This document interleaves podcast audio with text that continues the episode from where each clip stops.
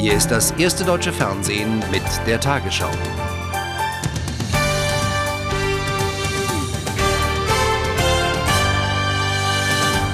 Guten Abend, meine Damen und Herren.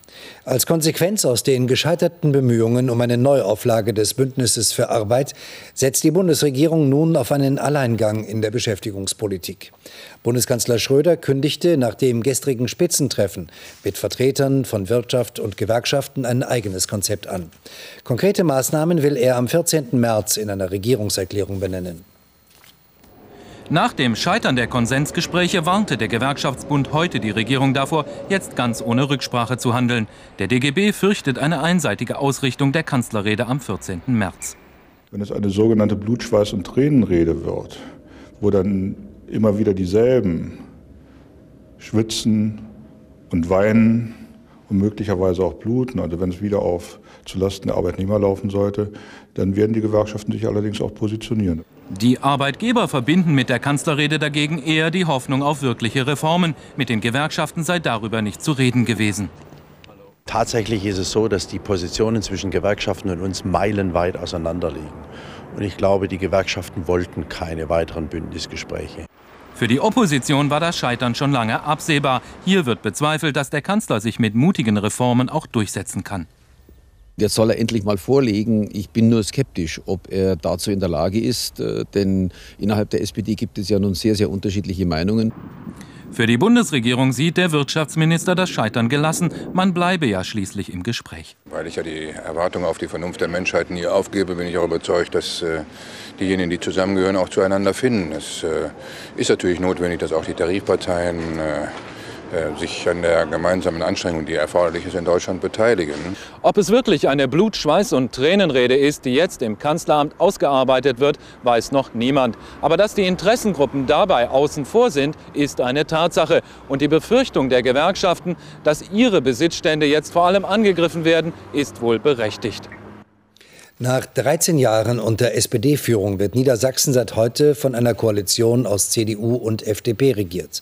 Der Landtag in Hannover wählte den CDU-Landesvorsitzenden Wulff zum neuen Ministerpräsidenten und Nachfolger des bisherigen Regierungschefs Gabriel.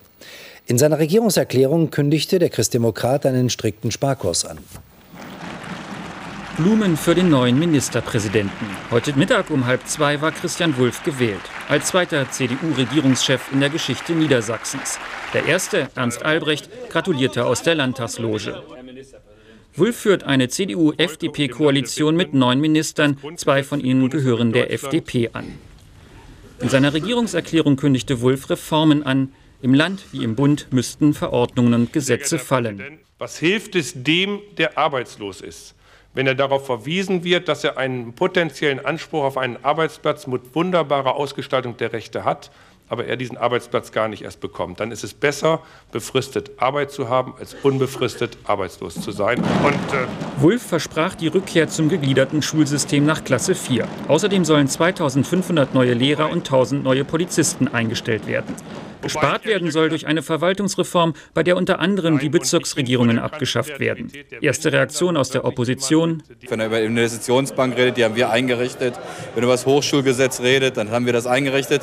Und da, wo er sich nicht auf uns bezieht, da bleibt er seltsam äh, nebulös. Also ich finde, es ist so ein bisschen ein Puzzle. Und es ergibt sich noch kein richtiges Bild davon, was sie nur eigentlich wollen.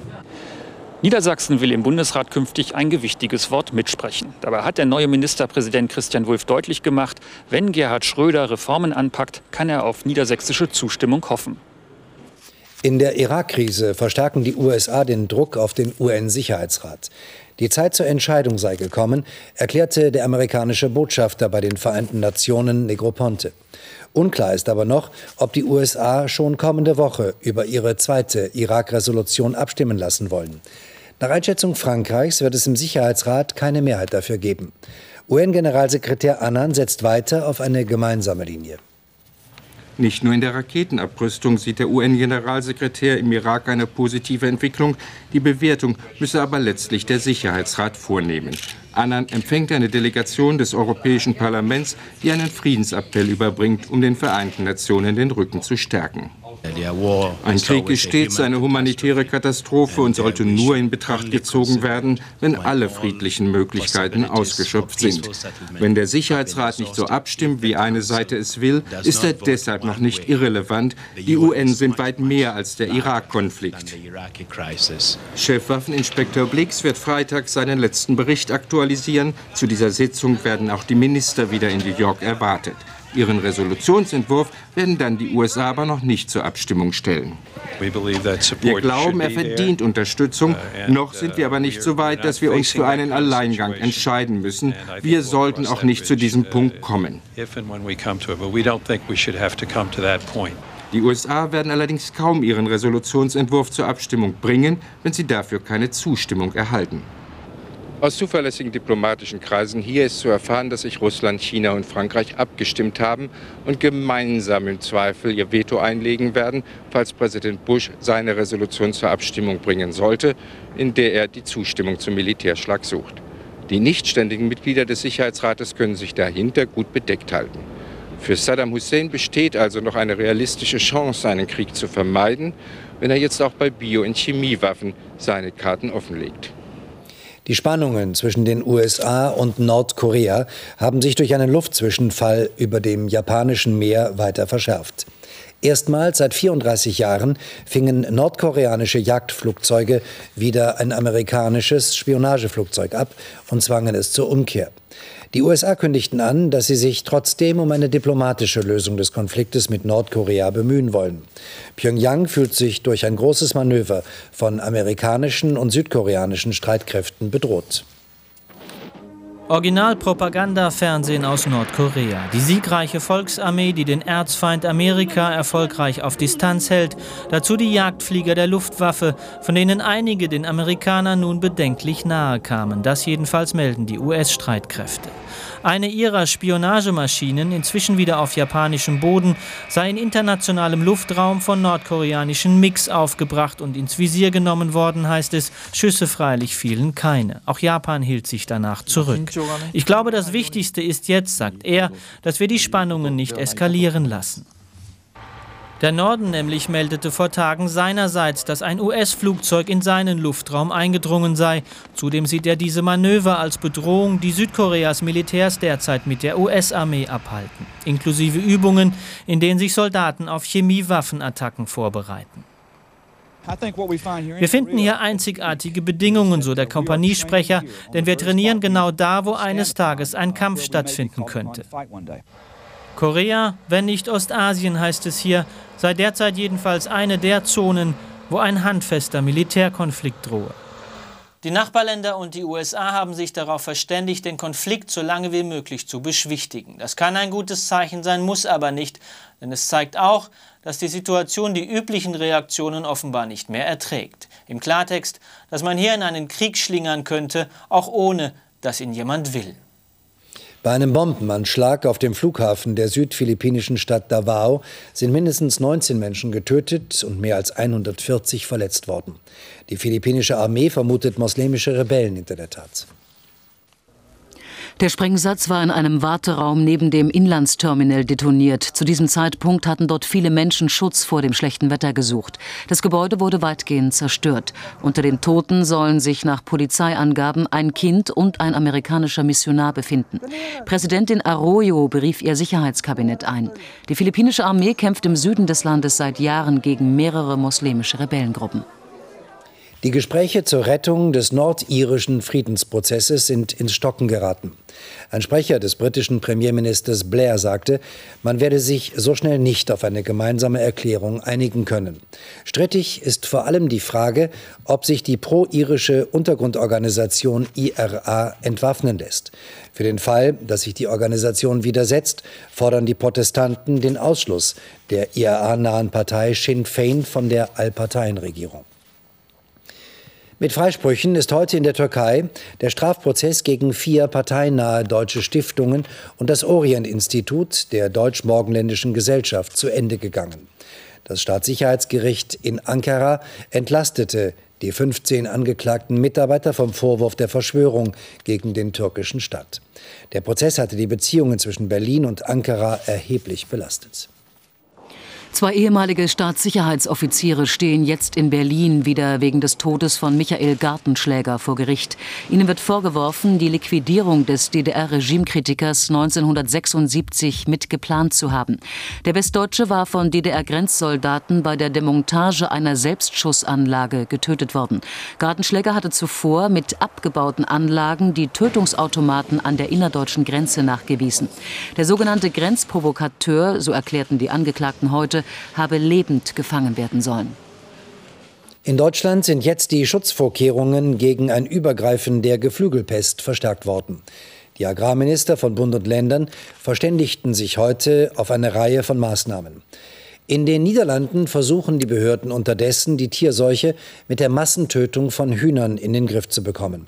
Bundesministerin Künast betonte, es bestehe keine unmittelbare Gefahr für die Verbraucher. Die wirtschaftlichen Folgen für die Betriebe sind noch nicht absehbar. Bei dem Münsterländer Bauern Kersting stehen sonst 38.000 Masthähnchen aus den Niederlanden im Stall. Doch jetzt fehlt der Nachschub. Kerstings Züchter hat seinen Betrieb im Sperrgebiet und kann deshalb nicht liefern. Die deutsch-niederländische Grenze bei Strahlen, lebende Tiere und Bruteier aus der Provinz Gelderland dürfen nicht mehr eingeführt werden. Kontrollen blieben aber bisher ohne Ergebnis. Wir haben in den letzten Tagen einige Fahrzeuge hier an der Binnengrenze festgestellt, aber nach Rücksprache mit den jeweiligen Veterinärämtern konnten diese ihre Fahrt fortsetzen. Seit gestern geht nichts mehr auf vielen Geflügelhöfen. Wer in den letzten Wochen Tiere aus den Niederlanden bekommen hat, wird vom Veterinäramt kontrolliert. In Niedersachsen wurden bereits mehr als 200 Betriebe gesperrt. Doch noch gibt es keinen Hinweis darauf, dass die Geflügelpest tatsächlich nach Deutschland eingeschleppt wurde. Wenn wir feststellen sollten, dass in einem Betrieb massenhaft Tiere gestorben sind, dann werden wir auch Proben nehmen und die, werden, die Ergebnisse werden dann Ende äh, dieser Woche erwartet. Bisher haben wir diesen Fall nicht vorgefunden. Das Virus ist zwar nicht auf Menschen übertragbar, dennoch gibt es keine Entwarnung. Denn die Seuche ist unter Vögeln extrem ansteckend und kann in kurzer Zeit bis zu 90 Prozent des Bestandes ausrotten. Die EU lehnt die von der Bundesregierung geplante Maut für Lkw auf Autobahnen in ihrer jetzigen Form ab. Konkret geht es um die vorgesehenen Entlastungen für deutsche Spediteure bei der Mineralölsteuer in Höhe von 300 Millionen Euro jährlich. Dieses Modell werte die EU-Kommission als Wettbewerbsverzerrung, teilte das Bundesverkehrsministerium mit. Nun würden Alternativen geprüft. An der Einführung der Maut von 15 Cent pro Kilometer Ende August solle aber festgehalten werden. Warnstreiks bei der Deutschen Bahn haben den Berufsverkehr in Bayern erheblich behindert. In Nürnberg fielen bis 8 Uhr zwei Drittel der S-Bahnen aus. Insgesamt waren nach Bahnangaben heute etwa 300.000 Fahrgäste betroffen. Auch in München standen die S-Bahnen. Für ungefähr 160.000 Beschäftigte fordern die Bahngewerkschaften 5 Prozent mehr Geld und eine Angleichung der Ostgehälter an das Westniveau. Die Bahn hat bislang einen Inflationsausgleich von 1,3 Prozent angeboten. Für übermorgen hat die Lokführergewerkschaft bundesweit zu Warnstreiks aufgerufen. Frauen verdienen nach wie vor weniger Geld als Männer. Nach Angaben des Statistischen Bundesamtes erhielten im vergangenen Jahr weibliche Angestellte im Schnitt 30 Prozent weniger Gehalt als ihre Kollegen. Bei Arbeiterinnen war der Lohn um 26 Prozent geringer. Das Bundesamt führt die Unterschiede vor allem darauf zurück, dass Frauen oft in niedriger eingestuften Tätigkeiten beschäftigt würden. Tanzende Marktfrauen in Blumenkostümen. Auf dem Münchner Viktualienmarkt begann um 11 Uhr der traditionelle Tanz der Marktweiber. Rund 15.000 Zuschauer bejubelten die zehn Frauen, die hauptberuflich Obst- oder Metzgerstände leiten. Am letzten Tag der diesjährigen Karnevalssaison hatte auch der Münchner Himmel ein Einsehen. Er zeigte sich von seiner besten Seite. Die Fußball-Bundesliga verzeichnet den vierten Trainerwechsel dieser Saison. Wolfgang Wolf erklärte nach fünf Jahren beim VfL Wolfsburg seinen Rücktritt. Sein Nachfolger ist Jürgen Röber, der bis vor einem Jahr Hertha BSC Berlin trainiert hatte. Röber erhielt einen Vertrag bis 2006. Wolfsburg holte in der Rückrunde bisher nur fünf Punkte und geriet so in Abstiegsgefahr.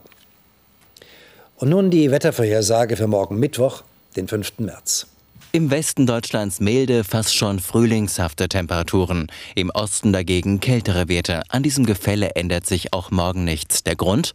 Vom Mittelmeer strömt milde Luft in den Westen, aus Osteuropa dagegen kommt kalte Luft. Darüber hinaus ziehen vom Atlantik neue Wolken heran. Die Folge?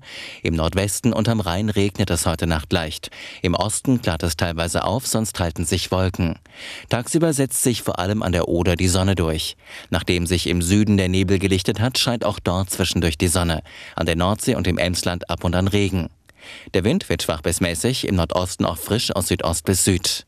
Im Osten heute Nacht bis zu minus 6 Grad, am Niederrhein 6 Grad plus. Im Westen und Süden wird es morgen noch etwas milder als heute bei 10 bis 15 Grad. Am Donnerstag ist das Wetter zweigeteilt. In den Westen ziehen Regenwolken, die nur langsam nach Südosten vorankommen. Daher bleibt es im Osten heiter bis wolkig und trocken. Ist am Freitag erreichen die Wolken den Süden und Osten. Am Samstag einige Wolken, aber auch etwas Sonnenschein und weitgehend trocken.